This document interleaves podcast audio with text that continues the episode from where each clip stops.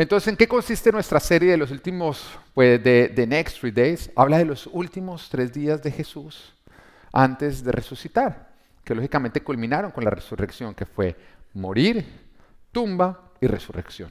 Y vamos a estar hablando justamente de morir, de tumba y resurrección, pero vamos a arrancar con muerte. Así que esto es The Last Three Days, tiempo de morir. Dígale al del lado, es tiempo de morir. Amén. A algunos no les gustó que le dijeran eso, no. Pero no te preocupes, para poder resucitar a todo lo que Dios tiene para ti. Amén. Entonces vamos a leer Mateo capítulo 26, versículo 36. Dice, luego fue Jesús con sus discípulos a un lugar llamado Getsemaní y les dijo, siéntense aquí mientras voy allá a orar. Se llevó a Pedro y a los dos hijos de Zebedeo y comenzó a sentirse triste y angustiado. Está la angustia que me invade que me siento morir, les dijo. Quédense aquí y manténganse despiertos conmigo. Yendo un poco más allá, se postró sobre su rostro y oró, Padre mío, si es posible, no me hagas beber de este trago amargo, pero no sea lo que yo quiero, sino lo que quieres tú. Luego volvió a donde estaban sus discípulos y los encontró dormidos. No pudieron mantenerse despiertos conmigo ni una hora, les dijo, le dijo a Pedro. Estén alerta y oren para que no caigan en tentación. El espíritu está dispuesto, pero el cuerpo es débil. Por segunda vez se retiró y oró, Padre mío, si no es posible evitar que yo vea este trago amargo, hágase tu voluntad. Cuando volvió, otra vez los encontró dormidos porque se les cerraban los ojos del sueño. Así que los dejó y se retiró a orar por tercera vez diciendo lo mismo. Volvió de nuevo a los discípulos y les dijo, ¿siguen durmiendo y descansando? Miren, se acerca la hora y el Hijo del Hombre va a ser entregado en manos de pecadores. Levántense, vámonos, ahí viene el que me traiciona. Se da cuenta que el Señor Jesús siempre supo lo que estaba por llegarle o no. A él no lo sorprendieron en el momento que lo arrestaron, de hecho él todo el tiempo sabía que tenía que esperar ahí para que vinieran a apresarlo a él de una manera injusta. Y sabemos lo que ocurrió después de esto. Judas lo traicionó, Jesús fue arrestado, fue condenado injustamente, fue torturado de una manera muy vil y finalmente fue crucificado. Pero lo que parecía una derrota terminó siendo la más grande de todas las victorias. El más grande de todos los milagros que Jesús hizo fue justamente resucitar. Y inició perdiéndolo todo, pero terminó ganando más. Pero ¿cómo arrancó todo? ¿Cómo arrancó este milagro? ¿Cómo se llegó a originar? Muy sencillo, muriendo. Todo arrancó muriendo. No muriendo porque le tocó, no muriendo porque le fue impuesto, no, muriendo por decisión y por obediencia. Porque en Getsemaní se muestra la lucha que Jesús está teniendo entre obedecer al Padre o hacer su propia voluntad. Él sabía lo que estaba por pasarle, de hecho se lo dijo a sus discípulos, los puso a orar al respecto, pero la oración nunca fue para evitar que eso ocurriera, sino para aceptarlo. Espectacular o no. El Señor no les dijo, venga, oren a ver si no me toca pasar por esto, sino más bien oren para que el Espíritu sea fuerte y no hagamos lo que la carne quiere. Y tanto en Getsemaní como en el Calvario, Jesús siempre tuvo la opción de evitar su muerte. Y lo deja muy claro cuando Pedro saca la espada y se pone a jugar de torero, ¿no? cortando orejas, que dice en Mateo 26, 52, se voltea y le dice, guarda tu espada. Esto ocurre después de que vienen a apresar a Jesús, entonces saca la espada Pedro, corta oreja de un siervo del sumo sacerdote que estaba apresándolo, entonces el Señor llega y le dice, guarda tu espada, le dijo Jesús, porque a los que hierro matan, a hierro mueren. ¿Crees que no puedo acudir a mi Padre y al instante pondría a mi disposición más de doce batallones de ángeles? Pero entonces, ¿cómo se cumplirían las escrituras que dicen que así tiene que suceder? Y lo deja muy claro, que si él quisiera, en ese instante vienen 12 batallones de ángeles y yo creo que los 12 batallones de ángeles le hubieran ganado a, este a estas personas. ¿Usted lo cree o no lo cree? Pero el milagro más grande viene como resultado de la obediencia más grande. La obediencia de tomar la decisión de morir. En Filipenses 2.8 dice, y al manifestarse como hombre, se humilló a sí mismo y se hizo obediente hasta la muerte, y muerte de cruz. Oiga, es el ejemplo que Dios nos da de obediencia. Porque todos nosotros cuando seguimos al Señor tenemos que obedecerlo. ¿Estamos de acuerdo o no? Y usted obedece porque usted le cree. Y usted no obedece porque usted no le cree. lo cual lo lleva a usted a no confiar. Porque cuando usted cree y confía, usted lo hace. Pero todas las desobediencias de Dios es porque tú no le estás creyendo que cuando tú le entregas la obediencia a aquello que te está pidiendo, eso va a producir algo mejor, algo mayor. Y si a ti te cuesta trabajo obedecer pequeñas cosas, como dejar amistades, como dejar ciertas prácticas, como dejar de ir a ciertos lugares. Tú sabes qué es lo que te toca obedecer. Si te cuesta trabajo, imagínate donde el Señor te dijera a ti, tienes que obedecer y ir a morir en la cruz. ¿Qué es más difícil? Morir en la cruz o obedecer lo que Dios te está pidiendo que obedezcas. El Señor muestra a través de esto que no hay una sola causa. Jesús muestra que no hay una sola cosa que Él no esté dispuesto a obedecerle al Padre. Que su obediencia es total y es incondicional, porque su confianza es completa. Jesús sabe que por más que sea doloroso lo que el Padre le está pidiendo, será mayor lo que el Padre le permitirá él obtener a través de aquello. Ahora, Jesús le causaba angustia. Otro versículo nos dice que Jesús llegó a sudar sangre. ¿A, ti alguna vez te ha pasado que Dios te pida algo y, a ti te cueste trabajo hacerlo y sude sangre? ¿Hay alguien acá que le haya pasado eso? No, entonces le cuesta más a Jesús que lo que a ti te está costando obedecer lo que Dios te está llamando a obedecer. Y el Padre sabía el dolor que le estaba causando, pero también el Padre sabía el milagro que esto iba a provocar. Y el Señor sabe el dolor que a ti te cuesta obedecer lo que te está llamando a obedecer. Pero al mismo tiempo el Señor sabe el milagro que esa obediencia va a provocar. Y por eso te anima. Y es bonito porque todos los milagros de Dios terminan siendo cuando obedecemos, sí, que como el dolor de parto, el que es grande, pero cuando se recibe lo que produce ese dolor, a la mujer se le olvida. Se le olvida porque ve ese niño. Yo, todas las mujeres en ese momento que están sintiendo los dolores de parto dicen, dicen lo mismo que los borrachos. Este es el último. La último chino que sale por acá. Pero en el momento que lo ven, igual que los borrachos, ay, ¿cuándo va a ser el próximo? ¿Sí o no? Se les olvida porque el milagro que están recibiendo es mayor que el dolor que llegaron a sentir. Y es lo que Dios quiere que tú sepas, que el dolor que estás sintiendo por obedecerlo no se va a comparar con el milagro que eso te va a llevar a parir. Todos los hombres que Dios llama para poder ver sus promesas tienen que morir a algo. Tú no eres el único. Vemos en la Biblia hombres como Abraham, que para poder obtener la bendición tuvo que dejar su tierra, sus parientes, la casa de su padre y aún a su propio hijo. Bueno, a sus hijos, porque primero le tocó dejar a Ismael y después le tocó sacrificar en su corazón a Isaac. Vemos a Moisés, le tocó dejar una vida de palacio para vivir en un desierto. Vemos a David, que le tocó dejar su familia, su pueblo y tener que huir en cuevas. Vemos a Pedro y Andrés y cómo arranca ese llamado. Deja las redes y sígueme lo cual significaba dejar una empresa pesquera que había pasado de generación en generación y que los expertos en la Biblia dicen que, tenía, que costaba, tenía un gran valor. Que no era simplemente dejar, mejor dicho, ahí la barcucha con las redes, no, era dejar una empresa pesquera que a ellos les servía para obtener grandes ganancias. Vemos a Mateo, que le tocó dejar una, una mesa llena de dinero obtenido por la recaudación de impuestos. Vemos a Pablo, que le tocó dejar su posición en el pueblo judío para ahora ser preso y ser perseguido por su propio pueblo.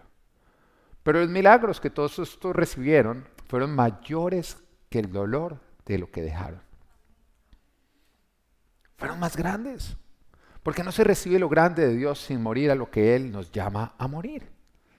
Ahora la pregunta es, ¿no has recibido lo que Dios te ha prometido? Responde entonces, ¿Ya has dejado lo que Él te llamó a dejar?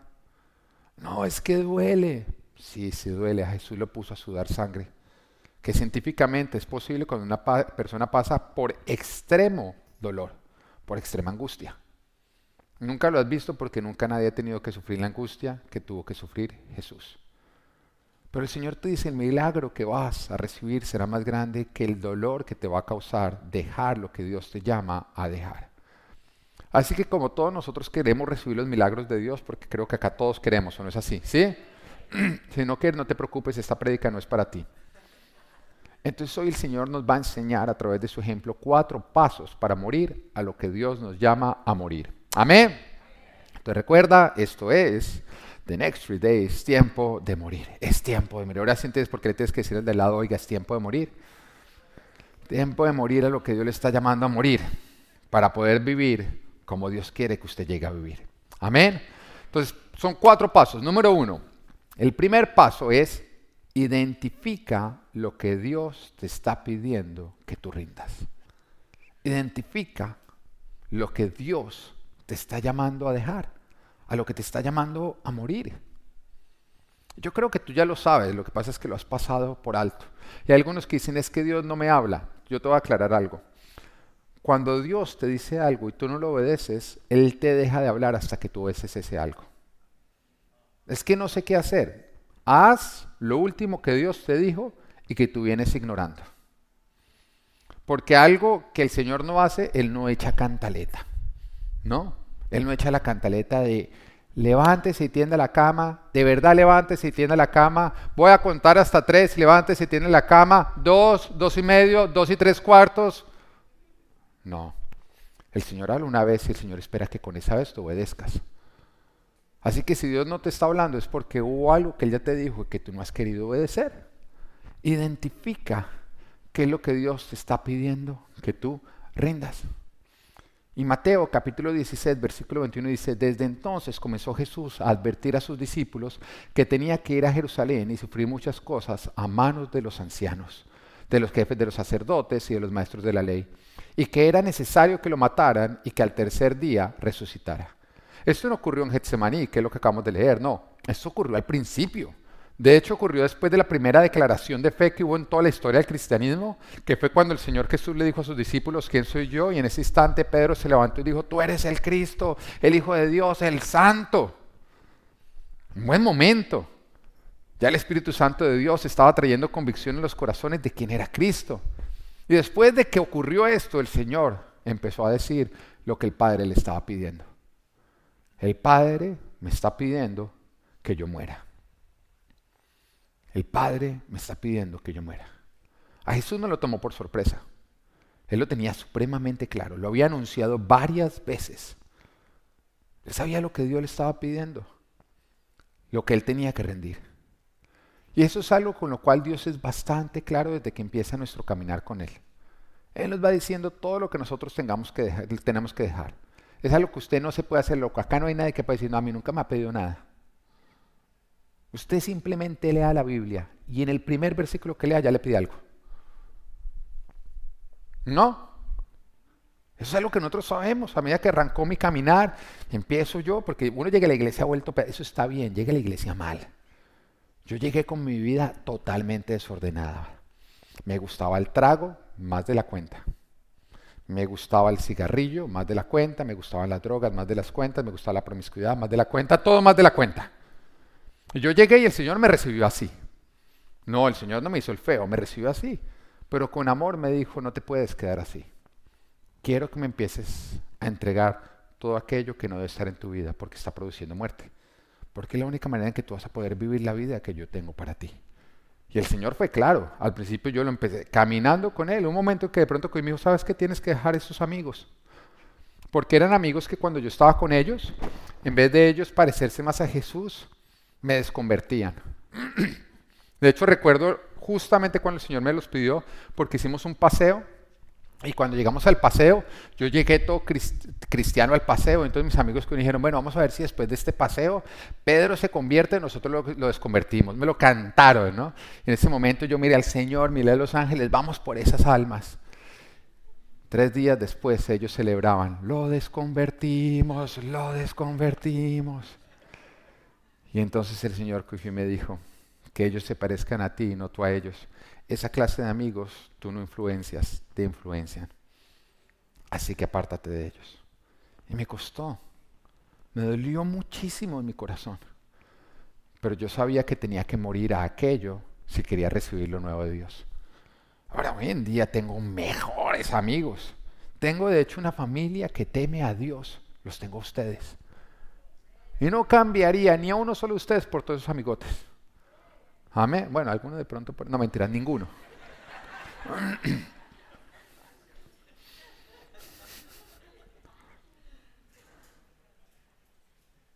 Todo lo que arranca Dios empieza con un dejar para poder alcanzar. El matrimonio. Oiga, tan lindo que es casarse, ¿no? Pero tú tienes que entender que la palabra de Dios dice que quien haya esposa, haya el favor de Dios. O sea, en otras palabras, tú casarte, eso es un regalo de Dios. ¿Mm? Tú dices, mm, valiente regalo, es que usted no lo ha cuidado de la manera de Dios. Pero en el momento que usted lo entregaron era perfecto, si no usted no se hubiera casado. Y usted miraba y usted decía, wow, gracias, Dios mío. Y el Señor dice, ¿sí quieres este matrimonio? Sí, sí. Mira cómo arranca. Por eso el hombre deja a su padre y a su madre. Wow, arranca con un dejar. Tienes que dejar. Por eso el hombre deja a su padre y a su madre se une a su mujer y los dos se funden en un solo ser. Arranca con un dejar. Arranca dejando a padre y madre para podernos fundir en un solo ser. Y el que no deja padre y madre, sino que los arrastra el matrimonio, pues no se funde. Entonces aquellas personas que dicen, no, es que el matrimonio no es el milagro que yo esperaba. Muy sencillo, porque tú no dejaste, sino cargaste. Cargaste con lo que Dios te dijo que no podías cargar, sino que tenías que rendir. Cargaste con tu familia, cargaste con tus amigos, cargaste con tu soltería y cargaste con tu egoísmo. Y como cargaste con todo eso, entonces no te has podido fundir. Y todo el que no ve el matrimonio como un milagro es porque está cargando dentro del matrimonio cosas que debería haber dejado. No hay una sola excepción. Uno va y mira y entonces el amigote que no debería estar adentro de la casa está. Uno va y mira, la suegra que se hubiera quedado bien lejos, ahí está. Plantada. Y manda. Y todavía pregunta dice, pero ¿por qué no me quieren? Porque tiene que echar para afuera. Ahora, una suegrita que echa para afuera, uno la ama como yo amo a la mía.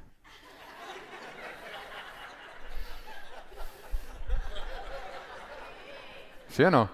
Imiten a mi suegra. Pero hay unos que cargan, cargan, por ejemplo, con la soltería. Viven viviendo como solteros, pero con esposa. Olvídese. Olvide el que se casa, tiene que aceptar que le pongan una cadena al cuello. Punto. No la resista. Ahora, sé que hay algunos que la tienen más cortica que a otros, pero bueno. Usted escogió su esposa. Amén. Pero no la resista porque entonces no se va a fundir, no va a poder disfrutar del matrimonio que Dios quiere que usted disfrute. Entre más usted se niega a sí mismo, más se va a fundir, pero entre más usted cargue con lo que tiene que dejar, pues menos se va a acercar, menos se va a fundir.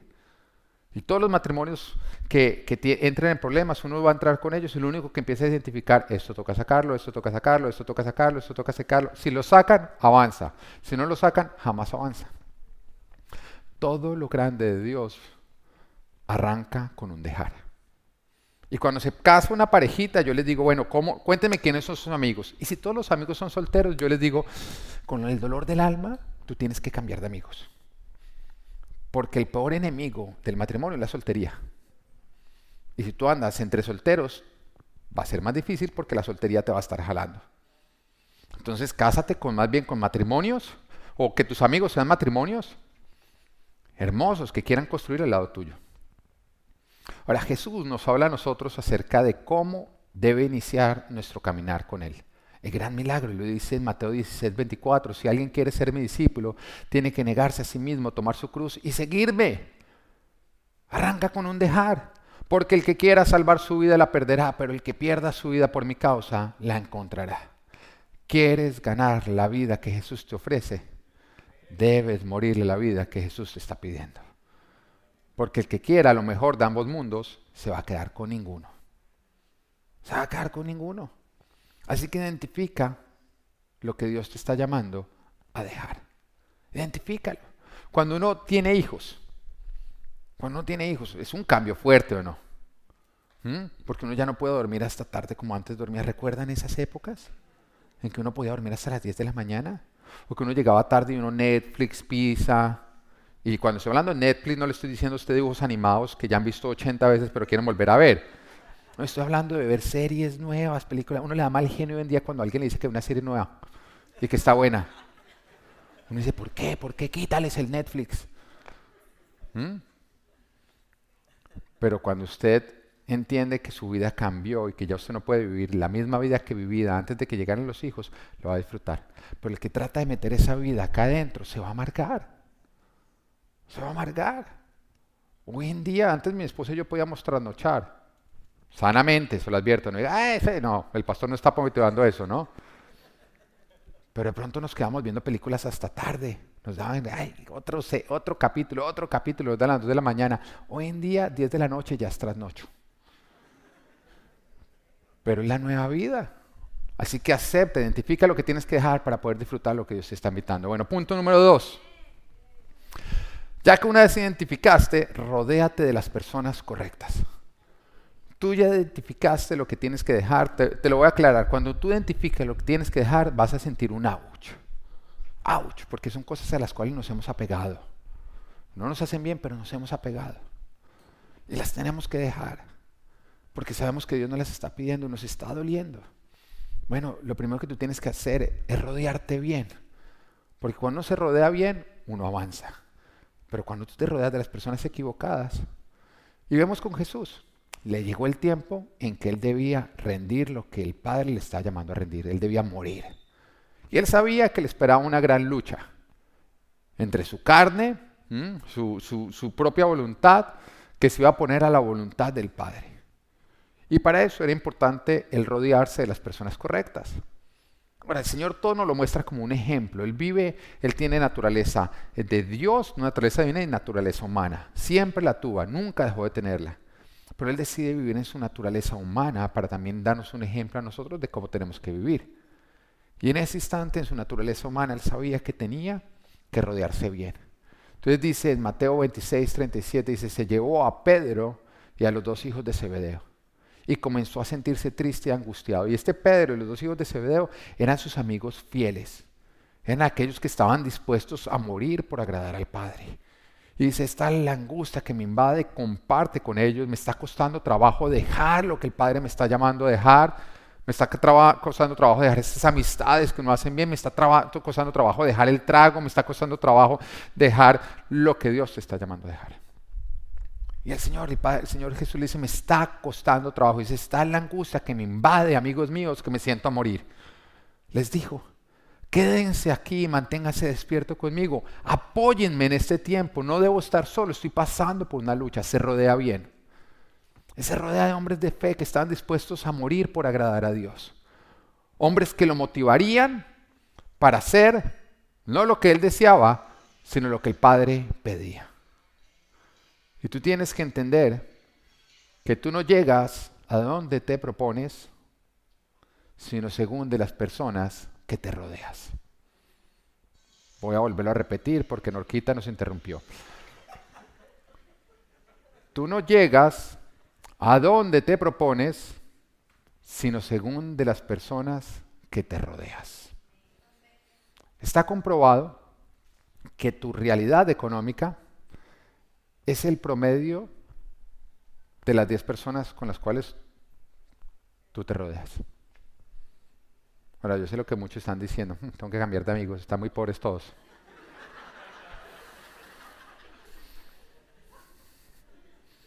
¿Mm? Muy sencillo, antes de arrancar una amistad, pídele la declaración de renta. No, mentira, no vayas a hacer eso. Pero te estoy dando este ejemplo por una razón. Porque la misma realidad con respecto a tu matrimonio, a tu santidad, al desarrollo de tus hijos o a toda área de tu vida. Va a ser el promedio de las 10 personas de las cuales tú más recibes influencia. Y por eso es importante que tú escojas bien de quién te rodeas, pero te lo voy a aclarar. Por eso es importante la iglesia. No vayamos lejos. Por eso es importante la iglesia. Y yo he visto personas acá que deciden vivir la vida loca. Se van, abandonan los caminos del Señor. Y lo primero que tienen que hacer es bloquearnos a todos nosotros. Porque ellos saben que si siguen bien rodeados no van a poder desviarse como se quieren desviar. Y en el momento en que quieren enderezarse, ¿qué hacen? Vuelven otra vez a injertarse. Ahora, hay algunos que que no practican esto. ¿Y sabes por qué tú no lo practicas? Porque tú no le crees a Dios lo suficiente. Dice, no, yo le creo a Dios. No. Si tú le creyeras, tú confiarías, obedecerías todo lo que Él te habla. Y no estoy hablando de venir todos los domingos. Estoy hablando de involucrarte porque la iglesia es más que un lugar al que vamos los domingos, es una familia. Desarrollar amistades. Entonces, bueno, pero ¿cómo hago para desarrollar amistades? La mejor manera es sirve. Todos los que servimos, entre nosotros nos conocemos. Hay personas que llevan acá en la iglesia ocho años. La iglesia tiene ocho años, o sea, desde el principio. Para el que es malo para las matemáticas, lleva desde que arrancó la iglesia. Y uno ni los conoce, no sabe nada de la vida de ellos. Nadie. ¿Por qué? Porque siempre han entrado y salido, entrado y salido. Nunca han venido a construir. Nunca se han untado. Nunca han trabajado. Tú necesitas la iglesia para poder llegar a donde Dios te quiere llevar. Y por eso es importante. Yo les voy a decir algo. El viernes que estuvimos acá en Full House, ¿por qué es importante Full House? Porque nos estamos rodeando de puras personas que quieren sacar adelante su matrimonio. Por eso quieren. Ahora, los que no vinieron este viernes, usted no sabe lo que se perdió. ¿Mm? No sabe la tarea que mandó el pastor. Ahora, ¿quiénes vinieron acá? Levanten la mano. ¿Se perdieron de buena tarea? Ahora, las esposas de los que no vinieron, Pueden averiguar cuál es la tarea, pero te lo digo, no tienes que hacerla tú porque él lo quiso venir. Bueno, bueno, no, que se frieguen, no mentiras. Pero tú tienes que aprender a entender que la forma en la que se construye es rodeándote bien de personas que quieren lo mismo. y yo te lo vuelvo y te lo digo, está bien llegar a la iglesia mal. Sí, pero si tú te quedas mal es porque tú estás decidiéndolo sobre todo en esta iglesia, te damos a ti todas las posibilidades de avanzar en toda área. Tú llegas mal económicamente, acabamos de anunciar el seminario que te ayuda a organizarte, pero tú sin tomarlo sigues diciendo que por qué no avanzas. ¿Quieres avanzar en tu matrimonio? Toma libres para amar. ¿Ah? Eso ayuda a cualquier matrimonio. Todos los que hemos tomado ese seminario decimos que es la maravilla. No, mire, que es que estoy mal en el corazón, lo tengo muy roto. Toma el seminario de sanidad interior. Te ayudamos en todas las áreas de tu vida a avanzar. Así que si tú estás quedándote mal es por decisión. Porque estás escogiendo quedarte mal. Decide más bien empezar a avanzar en tu vida. Y yo te lo aclaro a ti la cosa. La visión de Full Life, que sé que hace ocho días me molestaron mucho. Pero el propósito es organizarte. Porque a mí no me interesa levantar creyentes, me interesa hacer discípulos del Señor. Eso es lo que cuando llegas a Full Life, tú tienes que llegar con la disposición de yo me voy a parecer más a Cristo. ¿Tú sabes por qué cerramos las puertas? Decimos que es por razones de bioseguridad, pero es puro cuento. Eso es puro cuento. Lo hacemos porque aunque pase la pandemia lo vamos a seguir haciendo. Porque cuando tú llegas acá o te organizas o la misma iglesia te expulsa. Porque hay muchas iglesias que no les interesa organizar la gente. Life no, acá nos interesa organizar la gente. Entonces cuando tú llegas acá o te organizas o te vas a sentir incómodo. Y cuando te cierran la puerta y tú te sientes bravo, bravo, bravo, simplemente el Espíritu Santo de Dios te está poniendo a elegir. O empiezas a manejar bien tu tiempo o esta no es tu iglesia. Amén. Pero oiga, qué rico es cuando arranca la alabanza y todos arrancamos alabando. Porque es que hay algunos que creen que la alabanza es como la música que uno le ponen en la dentistería mientras que espera que uno lo vayan a atender. Como, ay, tan linda esta musiquita. Y entonces ponemos acá a José, el gordito, bailando, mientras que tú... Estamos adorando a Dios. Amén. Entonces, bueno, mis prédicas no es que sean largas, es que yo me desvío mucho y como no prediqué hace ocho días, me toca desviar el doble. Entonces, tu realidad en tu matrimonio, tu santidad, el desarrollo de tus hijos y toda área de tu vida va a ser el promedio de las personas de las cuales tú te estás rodeando. Somos influenciables. Eso quiere decir que nos empezamos a parecer según de las personas que nosotros nos rodeamos. Ahora, si tu hijo un día llega diciendo una grosería que jamás ha escuchado en la casa, tú sabes de dónde viene esa grosería o no. Tiene un amiguito que se la enseñó o vio un programa de televisión que no debe haber visto. Lo mismo ocurre contigo los malos hábitos se fortalecen, se fortalecen según de las personas de las que tú te rodeas. Y los buenos hábitos también, también se pegan. Esos también se pegan. Yo he visto hábitos que uno arranca y si uno darse cuenta empieza el otro, empieza el otro, empieza el otro, empieza el otro, empieza a motivarse las personas a hacerlo. Y hablaba con una pareja que me decía, queremos avanzar en nuestro matrimonio. Yo les decía, entonces tienen que pasar más tiempo con personas que quieren hacer lo mismo. Porque en una consejería es difícil decirte todo lo que tú tienes que hacer para que tu matrimonio sea hermoso. Pero cuando tú escoges amistades que lo viven, pasar tiempo con ellos es como ir a la universidad del matrimonio. Tú empiezas a darte cuenta cómo se trata la esposa, cómo se responde a los hijos, cómo se practica la disciplina, cómo todo, todo, todo, todo, todo, todo, todo. Y sin darte cuenta tú empiezas a vivirlo. Porque uno se le pega las cosas de aquellas personas con las cuales uno comparte. Si quieres desarrollar buenos hábitos, rodéate mejor. Jesús lo sabía y él sabía que tenía que rodearse de personas correctas. ¿Qué hubiera pasado si el Señor se hubiera rodeado de Judas? Judas, venga que están por venderme. Judas le dicho, ¿cuál morir? Más bien postres, ¿se acuerda cuando el diablo dijo postres y le dale dinero? Hágale, yo le ayudo.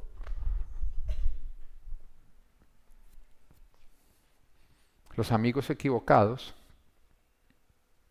te van a influenciar mal. Y cuando tú llegas a ellos y les digas, no, es que tengo problemas en mi matrimonio, no te van a decir lucha, te van a decir, deje esa fiera, consígase otra. O cuando tú, no, no, es que tengo que dejar el alcohol, no te van a ¿cuál? Que se riegue sangre, pero no alcohol. Te van a influenciar en la dirección contraria. Así que fortalecete bien, rodéate bien. Porque las personas de las cuales tú te rodeas es el ejército que te va a ayudar a conquistar lo que Dios tiene para ti o a ser derrotado por Satanás.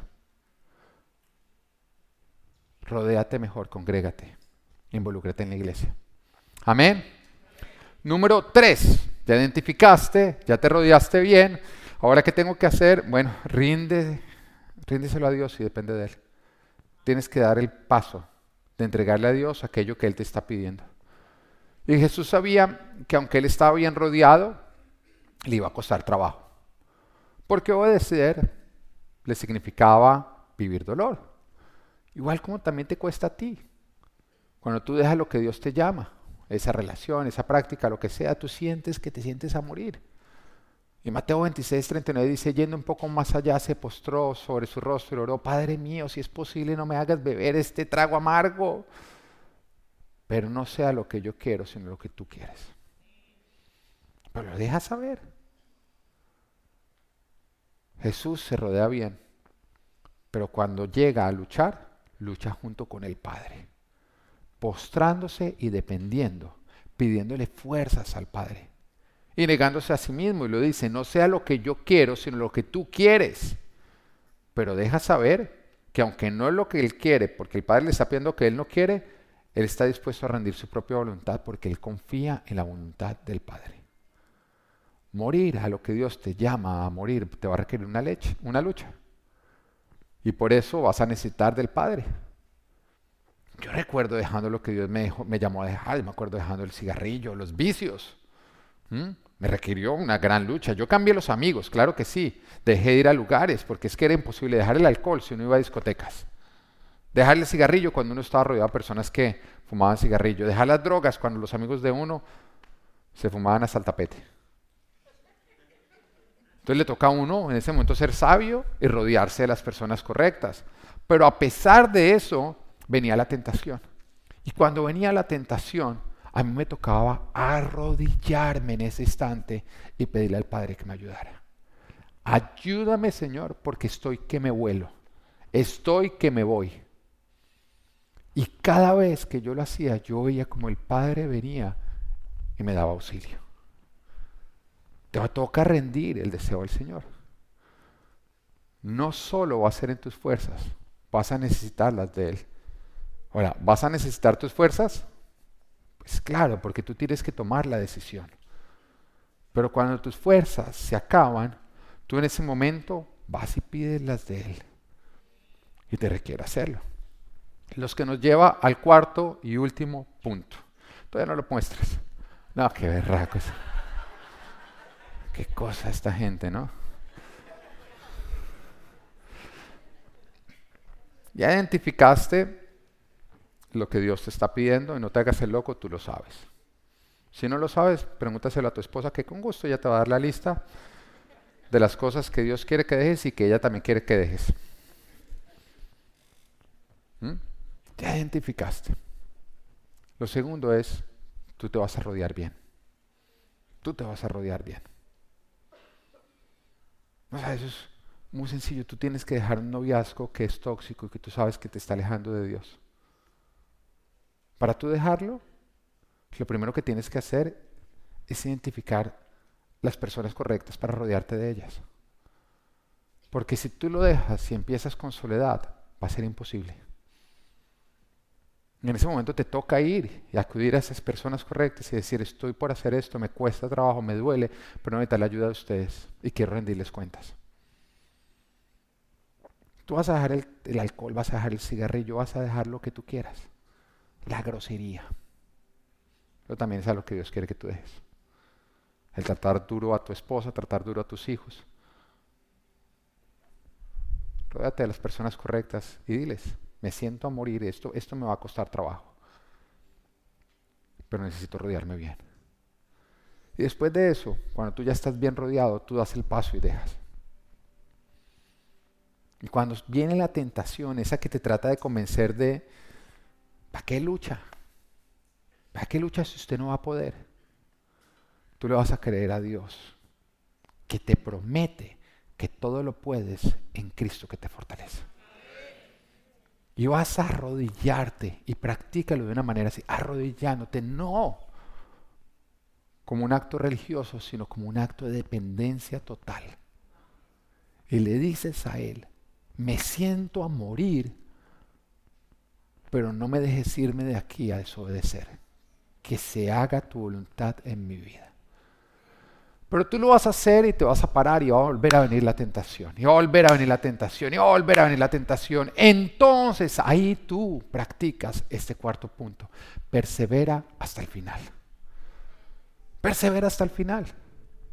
Mira que el Señor ni siquiera te dice, lógralo. El Señor te dice, persevera. Porque muchas veces cuando nos enfocamos en el logro, dejamos de perseverar y nos desanimamos. Pero cuando nos enfocamos en simplemente perseverar, lo logramos. Mi hijo ahorita está aprendiendo las letras y como no habla inglés o lo está aprendiendo, le costaba un trabajo, porque mientras que él va al colegio y otros niños están aprendiendo las letras, él va al colegio a aprender inglés y a aprender las letras. Y lógicamente eso lo sobreestimula. Entonces la profesora dijo, en casa se las tienen que enseñar. Entonces yo lo llamé y le digo, mira, Natán, vamos a empezar a practicarlas en la casa. Y entonces le empiezo a mostrar las letras y hay un momento en que su mente se bloquea y yo me frustro. Y yo estoy así frustrado como... Y de pronto llega él y me dice, papá, pégame, pégame. yo, ¿cómo así que pégame? Me dice, es que no me las estoy aprendiendo, pégame acá a ver si me entran. Yo digo, no, no, así no funciona. De pronto empiezo a ver que él se empieza a pegar en la cabeza. Yo le digo, no, así no. Así no, Natán. El propósito no va a ser aprendértelas. Lo único que yo te pido es que perseveremos en estudiarlas. Es lo único. Si nunca te las aprendes, no importa.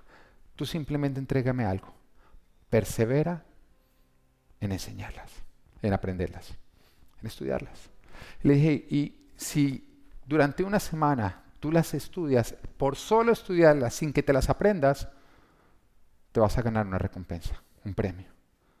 Y él me decía, pero no importa que no me las aprenda, no importa, simplemente tienes que practicarlas conmigo. Se las aprendió. Pero era hermoso cuando él cogía y me decía, estamos en papá, papá, volvámoslas a estudiar, volvámoslas a estudiar. Y todo el día, ya había momentos en que mi esposo y yo decíamos, ya no más. Claro, le pasó, o sea, dejó de tener la, presión de que me las tengo que aprender, a simplemente las tengo que practicar. Y empezó a darse cuenta que cuando practicaba, él iba venciendo. Ahora Dios te está diciendo a ti, te cuesta, pero simplemente persevera. Porque ciertamente el que persevera verá resultados. El punto más clave, yo creo, de esta prédica y de todo es, es esta. Porque al final lo que evidencia de que estamos hechos tú y yo. Y Jesús, Él no mide el fruto de alguien por lo que da al inicio, sino por cómo persevera durante el tiempo. Y cuando miramos la parábola del sembrador, que todos la conocen ustedes, que salió un sembrador, esparció una semilla, una cayó en el camino, se la comieron los pájaros, otra cayó en terreno pedregoso, entonces brotó rápidamente, pero como no tenía raíz se secó, otra cayó entre espinos, entonces se ahogó, y la otra cayó en un buen terreno y dio un fruto en el 60, en el 70, no me acuerdo el porcentaje, y el 100. ¿Mm? Y después Jesús explicaba que esa parábola justamente representa a nosotros cuando recibimos la palabra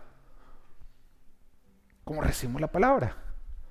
Pero cuando nosotros miramos el inicio del terreno pedregoso, es igual o el mejor que el del buen terreno. Ambas semillas empiezan a brotar rápidamente. O sea que al inicio, cuando tú miras el terreno pedregoso, tú dices, wow, acaba de dar semilla, acaba de dar fruto. Y de pronto empieza a crecer hasta más rápido que en el buen terreno. Pero lo que evidencia el terreno no es cómo arranca, sino lo que pasa cuando le requiere perseverar. Y por eso el Señor dice, dale un tiempo, porque todos arrancan bien, pero los campeones son los que perseveran. Al hombre no se le mide, no se le mide por cómo inicia. Eso es lo más engañoso de este mundo. Porque hay muy buenos iniciadores, al hombre se le mide por cómo se persevera. Y es perseverando que se obtienen los frutos. Yo quiero saber quién es acá, alguna vez en su vida, alguna vez en la vida de usted, se ha inscrito en un gimnasio. Levante la mano, sea sincero. ¿Mm? No, levante la mano, no le dé pena. ¿No? está hablando mal de ese gimnasio, no se preocupe. ¿Ah? Pero usted dice, yo alguna vez me escribí. ¿Mm? Oiga, si tan solo por escribirse se vienen los resultados, ¿no? Los resultados no se ven porque tú arrancaste, sino porque tú perseveraste. Ahora todos arrancamos, pero frutos, el que perseveró. ¿Quiénes acá alguna vez tomaron clases para tocar un instrumento musical? Ah, levante la mano, fresco, fresco, fresco, hágale. ¿Mm? Déjala arriba. Solamente los que ahora lo tocan.